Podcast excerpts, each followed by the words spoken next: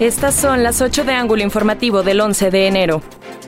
Hoy rendimos homenaje a un duranguense que profesó un amor entrañable por esta tierra Fallece el exgobernador Ángel Sergio Guerrero Mier. Realizan homenaje luctuoso en su honor. Presente su esposa, hijos, familiares y exgobernadores. Lo recordamos siempre como el ser humano generoso, amable y honesto, reconoció el mandatario José Rosas Aispuro. Se desconoce la cantidad de vacunas contra COVID-19 que llegarán a Durango. Se estima serán suficientes para cubrir al personal de primer riesgo ante el virus, remarcó el secretario general de Gobierno Héctor Flores.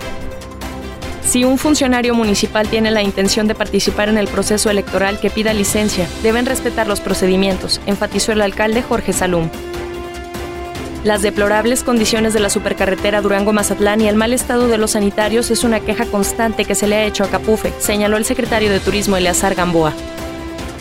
En la coalición Va por México entre el PRI, PAN y PRD de los 15 distritos locales, al revolucionario institucional le corresponden el 2, 4, 6, 11, 13 y 15.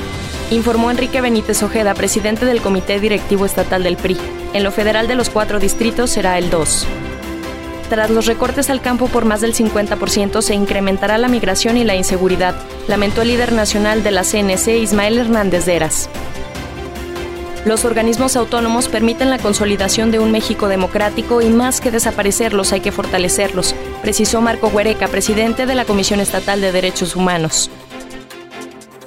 De las 2.000 empresas cerradas, las más afectadas son del sector turístico, de servicios y restaurantero, además de ciertos comercios por no ser esenciales, admitió el presidente del Consejo Coordinador Empresarial, Miguel Castro.